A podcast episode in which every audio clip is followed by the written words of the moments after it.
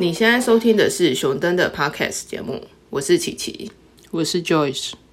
很多人都是因为说遇到了困难就开始放弃了，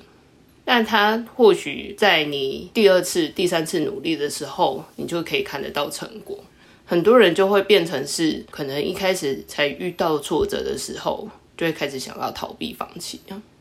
你觉得持续努力有什么秘诀吗？你觉得你自己是那样？永不放弃、勇往直前的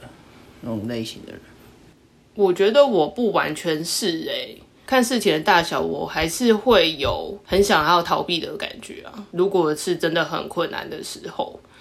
但是有一个很简单的方式是，可能大家都有听说过，你要做一件事情的时候，你可以把它中间的那一些过程拆分成好几个小阶段。然后一个一个去击破，一个一个去完成。我认为是你要更容易持续去做这件事情。另外一个激励你的方式，就是你有看到说成果出来，还有包含说你有进步，就是你不会是一直认为你前进的速度非常的缓慢，然后好像看不到什么成果，反而会让人家更容易放弃。不然就是有另类的激励制度吧，就是或许你做到了什么样子的程度的时候，你可以给予自己一些嘉奖或者是赞赏，就让你下一次要到下一个目标的时候，你会更有动力去做这件事情。像我自己的经验，就是在慢跑上面持续了还蛮长一段的时间。一开始我也是可能跑个一两圈就已经觉得快要不行了。但是后来就先设定自己要跑到五圈，然后达成之后再慢慢增加到十圈。你会发现说，你好像还有能力去跑到更多的圈数。对啊，我其实是还蛮讨厌跑步的人。我觉得有的时候会遇到困难，大概就是像那种撞墙吧。你说撞墙期吗？对啊，嗯。你是说跑到撞墙，对不对？你是冲多快，没有办法来得及转弯，知道吗？对啊，然后那个当下就会觉得，可能脚会抬不起来啊，就会觉得没有办法再维持这个速度、这个姿势继续跑动。嗯，有又遇到那种情况的时候，有哎，其实，在一开始你还没有办法很。清楚的知道说，假设你要跑一个长跑，你可能你自己的配速是多快，你身体可以承受得了。说按照这样子的速率，然后去维持一个很长的时间。还有就是你跑步的姿势的调整，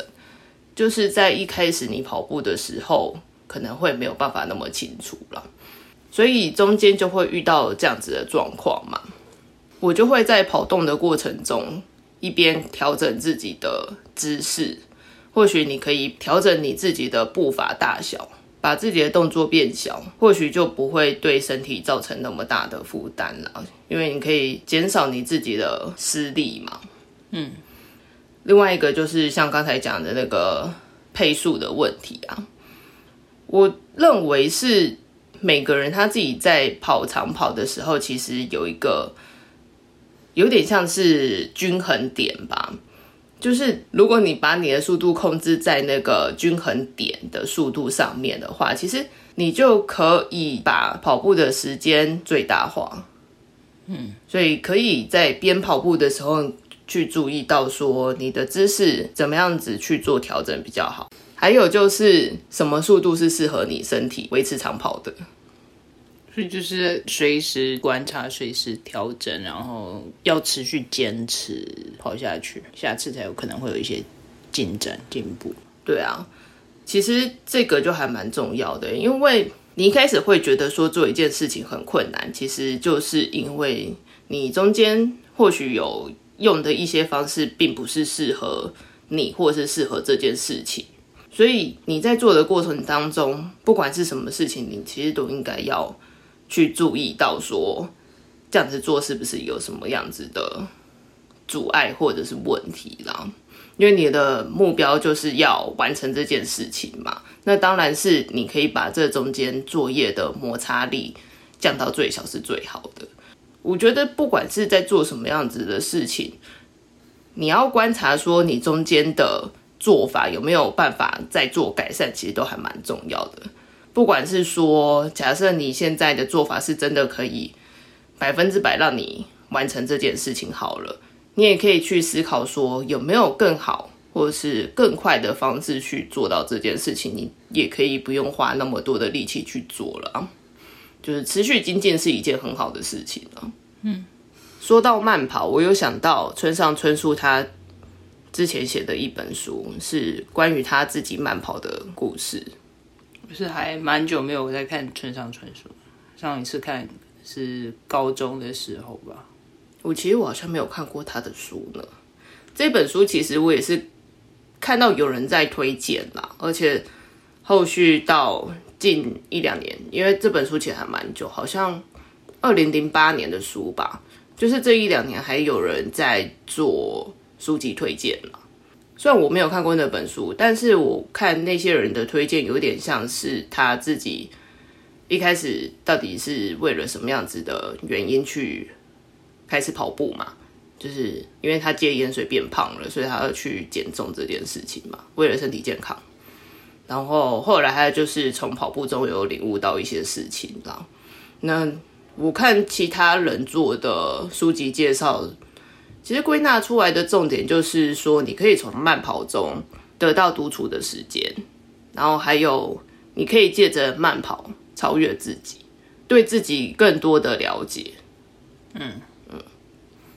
我也是没看那本书，但是那个我知道村上春树是哦，可能大概持续三十多年吧，就是每天要跑十公里，或者是游泳。好像差不多是一千五百公尺，其实就还蛮多，因为他对，哦，因为他现在七十几岁了吧？哇，哦，还蛮厉害的了。也有那种什么，我像村上春树一样过日子过七天的那种影片在 YouTube 上面。哦，是哦，对，还有是一个对象。因为模仿对象，我是不知道说他其他的生活习惯是什么样啦，因为这个比较多都是比较偏说他在慢跑就是运动上面的感悟吧。但是我其实本身对他没有很了解啦，所以或许他是真的对大家都有一个那个部分是大家的生活理想之类的吧，就是或者是。看按照他的生活做，会不会有比较多不同的发展什么的？嗯，但好像是大概是说他一部分是因为要写作，尤其他写的有一些有一些作品是长篇小说，嗯，但就算他在写短篇，可能也会觉得他要有办法持续投入、持续产出，嗯，然后他觉得就是加入这一些。例行性的运动是维持他的那个生活节奏的一个很重要的一个部分。嗯，这个倒是让我想到说，我自己在运动这上面啊，不管是跑步或者是做其他有氧的运动啊，我有发现说，其实我在过程中，我更容易会想到一些解决事情的方式。哎，我好像还好，我就会放空。哦，是哦，因为我会边运动边想事情啊，可能想工作上面的事情啊，或者是你想你自己最近有想要维持的或者是改进的地方啦，我更容易可以想到说，哎，我有没有新的做法？我现在就是骑单车上下班这样子，嗯，那个时候工作上面就有接到一个难题就对了，然后我在上班的时候怎么样都想不出来说到底要怎么办，就是要怎么样去。完成这件事情，然后后来我就想说，嗯，反正我现在感觉还是想不出来嘛，那我就下班吧。所以呢，我骑着脚踏车沿着河滨这样子走，我其实才下班骑没有几分钟，应该不到十分钟，我就立马想到了。你就那你之后上班，你知道就直接改在那个河滨对啊，就直接改在飞轮上面。那我要电脑，你的那个电脑是要加装在飞轮那个把手上面，是不是？就是还蛮特别的啊。其实除了那一次的事情之前，我还蛮多事情都是在运动的途中的时候想到的，或者是你自己有更清晰的思绪去排你自己的工作流程啊。可是或许有些人不会认同我这样讲，因为或许你自己在跑步的时候你就觉得快累死我，哪有办法想这种事情那拜托。对，我觉得我就是没有在捷运站里面冲来冲去的时候想到什么特别的解决方案之类的。你那个当然是没办法啊，因为我想到事情的时候，通常都是在做路径长比较长的有氧运动了。就是你可以保持差不多的姿势动作，然后你就是一直这样子持续做一样的动作，然后到很远的地方，所以你身体就已经习惯，就有点像机械式的运动，然后你的脑袋就可以做别的事情了，对吧？对我来讲是一个比较特别的经验了。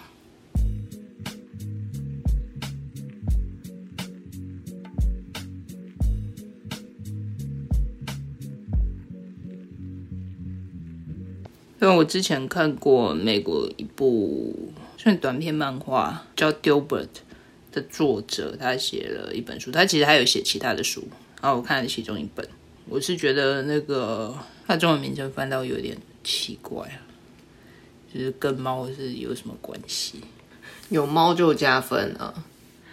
有猫就给过。因为他的英文其实是 “fail at almost everything and still win big”，就是。就算你已经失败无数次了，但是你还是可以打出个全雷达那种感觉。嗯，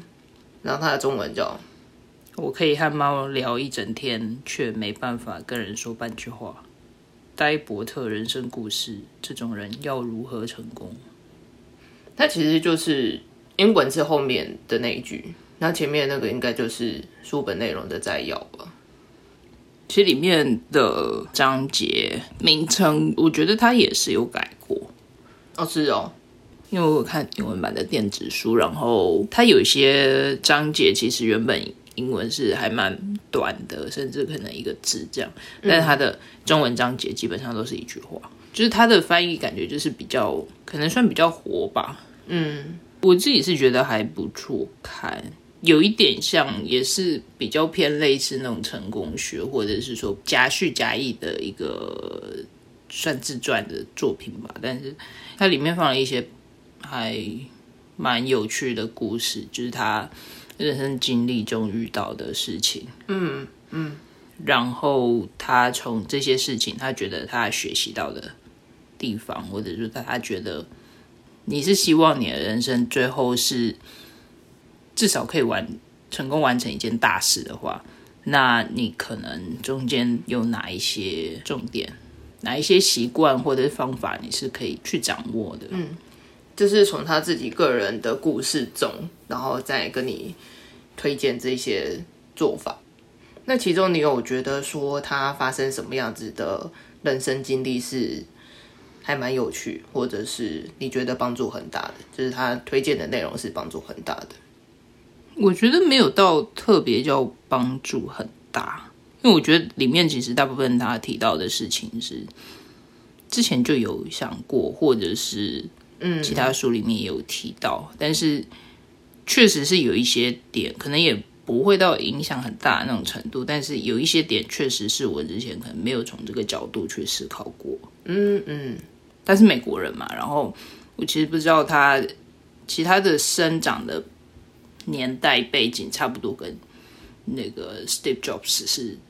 差不多的，然后所以其实他也是就因为他他最后是漫画家嘛，嗯，所以其实是没有想到说他其实原本也是读商科，嗯，然后他也是当过类似像主管啊，然后读过 MBA，嗯。这一些经历，然后他其实原本也是想要找到一个，可能不一定是研一样是研发一个产产品或者是什么，但是他是确实是有想说他有没有办法创业啊，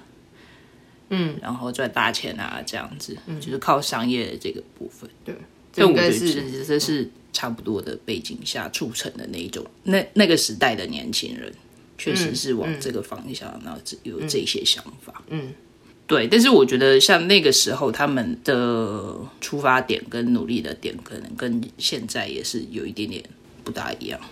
方法啊什么，对吧？走的途径可能都不大一样。因为你毕竟可以使用到的工具就跟现代差很多了，而且你刚才跟他，你刚才讲说他跟贾博士其实年纪差不多，就差两岁。对啊，所以他那个他现在这样子六十几岁，那个年代跟我们现在年代，当然你光时空背景上面的不同，还有你一些工具上面，就是可以做到的事情就差很多了。嗯，会觉得他们那个年代就是很多事情都变是要自己人工，或者是花很多时间投注在这上面。但是我们现在很多东西都可以透过工具自动化，所以应该会更容易了。只是假设你真的会使用那些工具的话，对啊，就像他一开始中间提到，其实我自己觉得有一些小重点，算是比如说他觉得不用说一定要帮人生设定一个目标，嗯，就是说哦，我最后要变成一个怎么样怎么样的人，但是他比较推崇那一些就是专注于过程的人，嗯嗯，但是他。并不觉得那你就是漫无目的的，但是他觉得重点应该是你要持续的去寻找或追求更好的选择。嗯，就你不一定说一定要往某一个方向才是对的。嗯，然后要做到什么才是对的。嗯，但是你要持续去进步。嗯，但其实我觉得就是这有一点像，换句话说，其他人其实都有提过类似像这样的概念。对啊，对，因为像。艺人公司那本书，它里面其实也有讲到说，针对就是设定目标，他的想法。我简单来讲，就是他觉得有的时候你去设定了一个目标的时候，反而会限制你的做法了。嗯，就是你会可能你就只会想说，哦，我目标定下来，所以我就是必须要按照这样子的方向，按照这样子的做法去做。嗯，那假设你没有。定到说真的很固定，一定要执行的目标的话，你可能你可以更活用你的方式，然后去做这些事情。那如果你的大方向是你想要的那样子的话，其实这样子做也没有错啊，而且你还可以更活用、更自由的去完成这件事情。嗯，而且比如说像呃那个脸书的 COO 就是 Sandberg。他的职涯前半段主要比较像是美国政府的幕僚那种角色，就是顾问。他有一点像说从半官方变成是私人企业的。对，哇哦！而且又是从比较传统的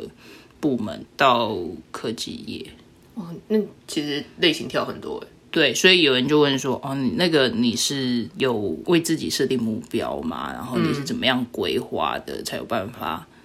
就是华丽转身，其实之前也没有到很差，但是就发展的还不错。这样，那还是通过什么方式一步步这样子走到的嘛？他说，其实他觉得他没有做，他没有真的实际计划说，哦，我要先怎么样转到科技业，然后我要选择哪方面的工作才能够发挥我的专长，然后要怎么样最后到那个科技业高管这样。嗯，他说他其实不是这样子筹划的，他只是。就是可能那，也是做选择很重要啦，但是他其实主要也是就是有一个方向，嗯，然后持续去尝试、去冒险，嗯，去挑战这样，嗯，比较像是说他把比较多的注意力是关注于他现在现阶段要完成的事，对，然后有有机会的话，就是你有任何新机会出现，那你要。及时的注意到，然后去评估，说你是不是应该要好好把握。嗯嗯，就是不要太局限自己的方向。有时候其实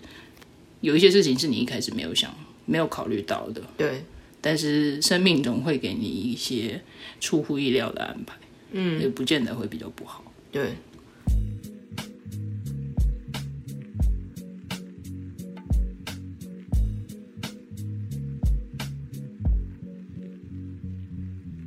Adam Scott 那本书在中段也有提到，另外一个其实之前也有看过一个概念，就是说自私不一定完全是不好的事情。嗯，其实我觉得它的概念就比较像是，就你要能够爱别人之前，你要先爱自己。嗯，然后你要先把自己的需求照顾好，然后你才能成为一个开心，然后有能力嗯照顾别人的人。嗯，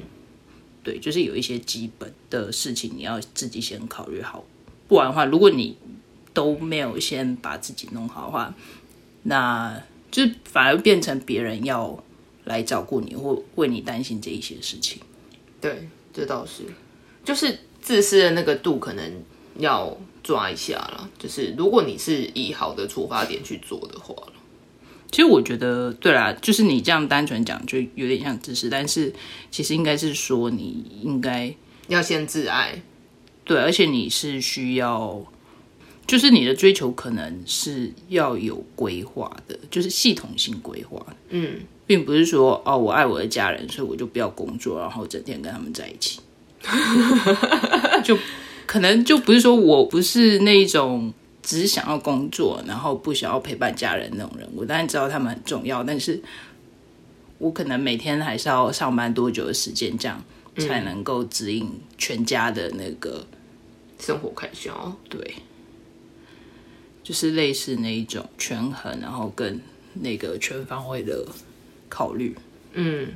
然后中后段就是有一些是他这辈子生过蛮多各种各样，有一点奇奇怪怪的病。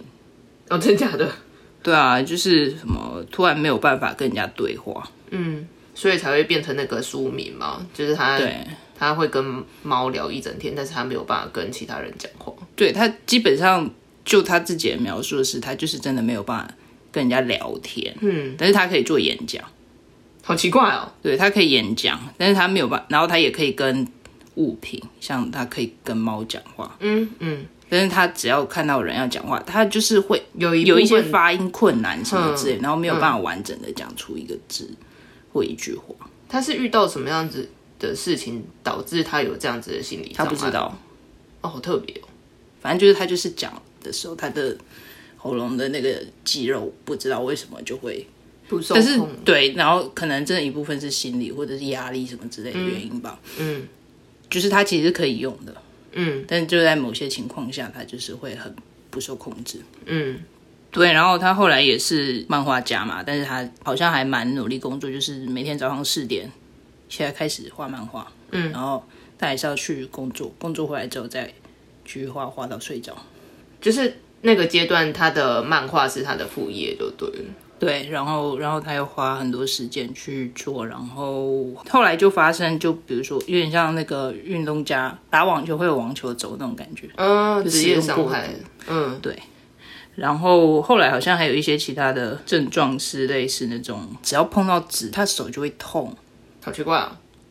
就是他没有办法一直维持那姿势，他后来是自己去持续去锻炼，比如说跟公司的会议中，他就是会随意的画一些插画什么，然后只要画到他真的觉得很不舒服，他就会停下来，就是那种有点像练跑步那种感觉，就慢慢拉长那个时间，然后可能在某一个程度上也是训练自己的心理说，这个其实是可以做的，但是做不到，因为那也其实有一点像是一些就是身心上不协调。对对，因为其他的动作或什么之类，其实并没有什么特别的改变，但是他就是嗯，要做这动作，然后碰到那个纸的时候，他就是会、会觉得痛。而且本身你碰到纸，并不会给你有什么危险性了，所以感觉真的就是心理上面的因素。它里面提到有一些还蛮有趣的事情，就是他就是开始画漫画一段时间之后，就开始有一点点名气，嗯。然后就有人会说：“哎，那你有没有兴趣跟我们分享一下，就是你如何维持自己是一般上班族的身份，然后还有另外能够找出时间嗯嗯。来做这副业，然后你怎么找到自己的热情的，嗯，自己人生使命所在什么？能不能来给我们做个演讲？嗯然后那个地方在加拿大，然后他就觉得好远，就懒得去。嗯，然后他又不知道怎么样跟人家开价，反正他就是他可能就真的第一次有人请他去演讲，但他其实没有很想去，他就觉得他很忙，他还有很多漫画要做，他还有工作要做。然后他就问其他人有什么意见，然后他就说：“那很简单，就是你很难直接拒绝人家嘛，那你就直接开一个高到你相信对方绝对不可能接受的那个价格，那也让人家知难而退啊。对，就是一种婉拒的方式。对，然后所以后来那个请他去演讲，就说：哦，那好，那你决定你要开价多少？他说：对，五千元美金。嗯，然后对方说：“哦，好啊，那我会再帮你出那个头等舱的机票，还有那个旅馆的费用。”他被吓歪，对，然后就 本来不想去，然后结果人家直接就答应了。对，然后所以他从中间延伸到，就是其实我觉得从这个真的还蛮好笑的故事，就一个反效果。对啊，事与愿违耶。而且你自己开的，对啊其实他他真的能够拿到那笔钱，他应该也是蛮开心的。但是反正就是，其实其实哦，这很意料之外，对啊，还要帮你出机票钱嗯跟那个嗯出旅馆费用。后来他就慢慢就把那个价格最后提高到可能至少四五万块吧。四五万块的美金这样子。对，嗯，在这个章节里面，让我想到的就是，其实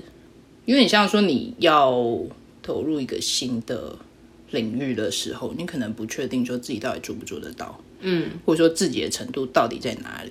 但其实如果你没有真的去做，你是永远不知道。对，这真的是。而且其实其其实可能人家也不知道你的程度到哪里，或者是说你自己以为自己的程度跟业界以为你的程度其实是不一样的。嗯，那其实方法很简单，就是你就跳进去，那你要么就是让别人开价，要么就是你自己开价。嗯，最后没有成交就算了。对的，就是你要接受有可能被拒绝的情况。嗯，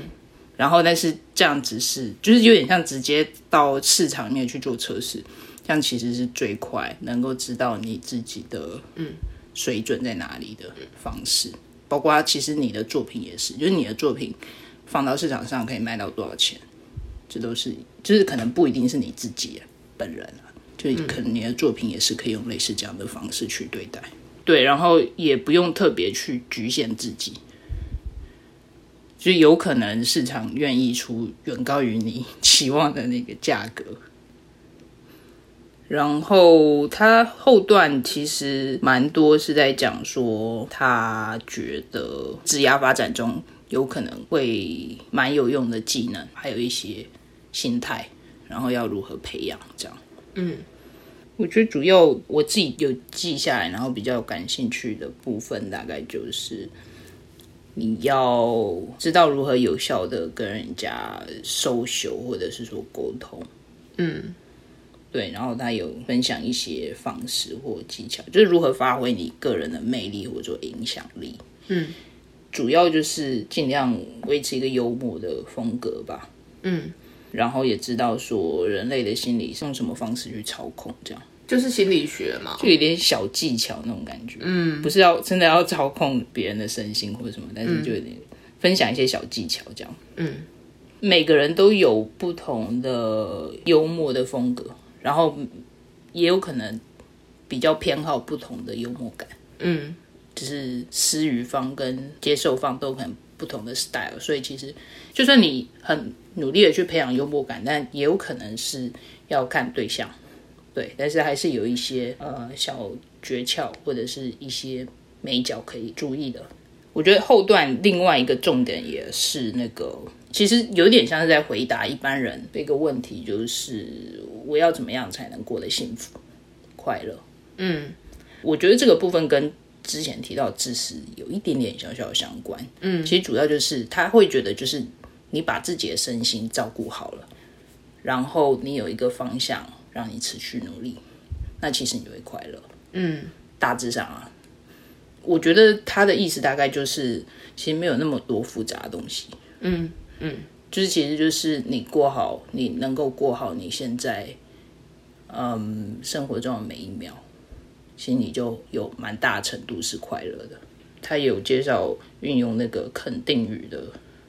这种方式，你有听过肯定语？就是一直讲说你很好，你很棒这样子吗？呃，那是一种，然后另外一种就是说我一定会中乐透头奖，哦哦哦，这种也是一种可能，或者我一定会考到台大这样。有一点像是坚信自己可以做到什么样子的事情吧。对，然后你也可能要写下来或念出来。嗯，那可能你可以跟对着别人念，也可以对自己念。对，然后他自己是觉得是蛮有效的。嗯嗯，但是他说他就没有办法很确切的解释说那个背后的原理是什么，但是他自己亲身的经验是有效的。嗯，然后他大概就是说，反正这也不用花多少时间，你就试试呗。如果你愿意试的话，是可以试试的。他其实这一点会让我想到心理学会讲到的一个那个自我暗示嘛。嗯，又或者是另外一种是那个一致性的原则吧，就是你一开始就会装作说我可以做这件事情，然后你装着装着就变成你真的可以做这件事情。我以为比较极端的是那个，就装着你已经做到这件事情了。你说我会成为百万富翁，然后就每天花很多钱买，然后你就破产了，好不好？你那个是跳太快，好不好？你中间过程嘞。但其实我是觉得，就是这种做法可能是对的，只是它着重的方向不大一样，或者是说，我觉得我是百万富翁。那百万富翁其实不是只有花钱而已，他他们可能有做一些其他事情。嗯嗯，但我说那种富二代那种可能不一定，就是你看一件事情的面相，不一定是你直接看到人家风光亮丽的那一面的。对，然后你如果只是单纯模仿那个层面的话，其实你可能没有抓到点。对啊，对，只会让你变成穷光蛋，你还没有变百万富翁就变成穷光蛋。对，然后所以这本书后半段也有。介绍到就是他的一些生活作息啊，怎么样养成规律的好习惯，这样，嗯，然后一些饮食跟运动的建议，其实大概是这样，嗯，所以他其实这本书就是照顾到说你的心灵层面，还有你的生理层面嘛，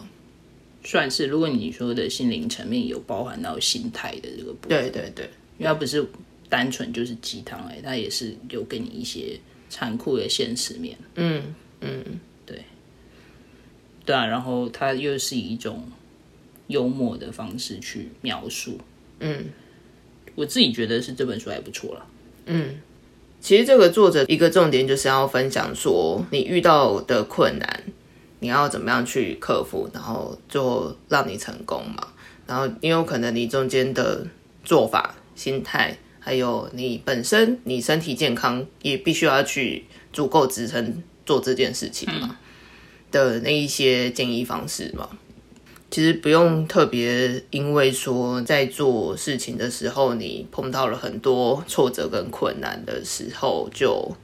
很沮丧，然后否定自己这样。对对，因为或许你在这方面你没有办法做，你也可以调整一下，说你是不是真的还是要持续往这个方向发展，或者你有更好的方向。嗯，然后又或者是说，你确定说你是真的要做这件事情，那你有没有其他更好的方式去做了？就是假设这件事情是对你来讲是有意义的，你其实还是可以去努力，然后找到更多的方式去做到这件事情。这样，嗯，就会让我想到那个知名作家吴淡如，他其实就讲说他有一个名言叫做“只要出门就会到”。他其实就有点像，你就先踏出去，不管你中间你可能会绕了到什么样子的路，但是你坚持继续这样子走，然后你发现你走到一个死胡同，那你可以转个向，嗯，往其他的方向去，你有可能就还是会找到正确的路。嗯，但过马路的时候记得要看车，靠背啊，我傻眼，还不要乱闯红绿灯，是不是？对，要要看车。对啊，因为他其实就有讲到说，那个他也不是说一开始什么事情都做得比别人还要厉害，但是他就是花那个时间跟专注去做这件事情，嗯，那他还是可以把事情做得很好，就有点像是像宇宙下订单的那种感觉吧。他可以信任自己，可以把这件事情做得好，就算他一开始起头并不是说比别人还要厉害，嗯，但是你也不是说订单丢出去之后，你什么事情都不用做了，对，那陨石就直接砸下来，然后你就什么都不用做。其实应该是说，你要实现任何一件事情，它都是有代价的。你要做的事情就是找到你到底要付出多少，嗯，然后但你不是只是意识到你要付钱这样，你要真的愿意去付，嗯，因为你要买门票吧。对啊。你入场记得要先买票，嗯，我们不接受线上车后补票。对啊，而且你讲这个会让我想到，就是你发现一件事情不可行的时候，你要时时踩刹车了。就是你真的随时在路途中，你要检视一下现阶段的状况是不是真的是你想要的，或者是说有没有远离你一开始在做这件事情的初衷跟你的意义啊。嗯，所以如果你发现说其实整个完全都变掉了，然后你在各种地方其实都找不到有那么高的价值，就是继续做这件事情的价值的话，其实你就可以适时的踩刹车，或者是转向了，就是不一定说哦，我目标定下去，我就是一定要百分之百做到完成这样子，因为或许你完成了这件事情，你中间付出的代价很大了。嗯，那我们今天就讨论到这边，有任何想法或建议，欢迎在下方留言。如果你喜欢今天的节目，请给我们五星好评。我们下次见，拜拜。拜拜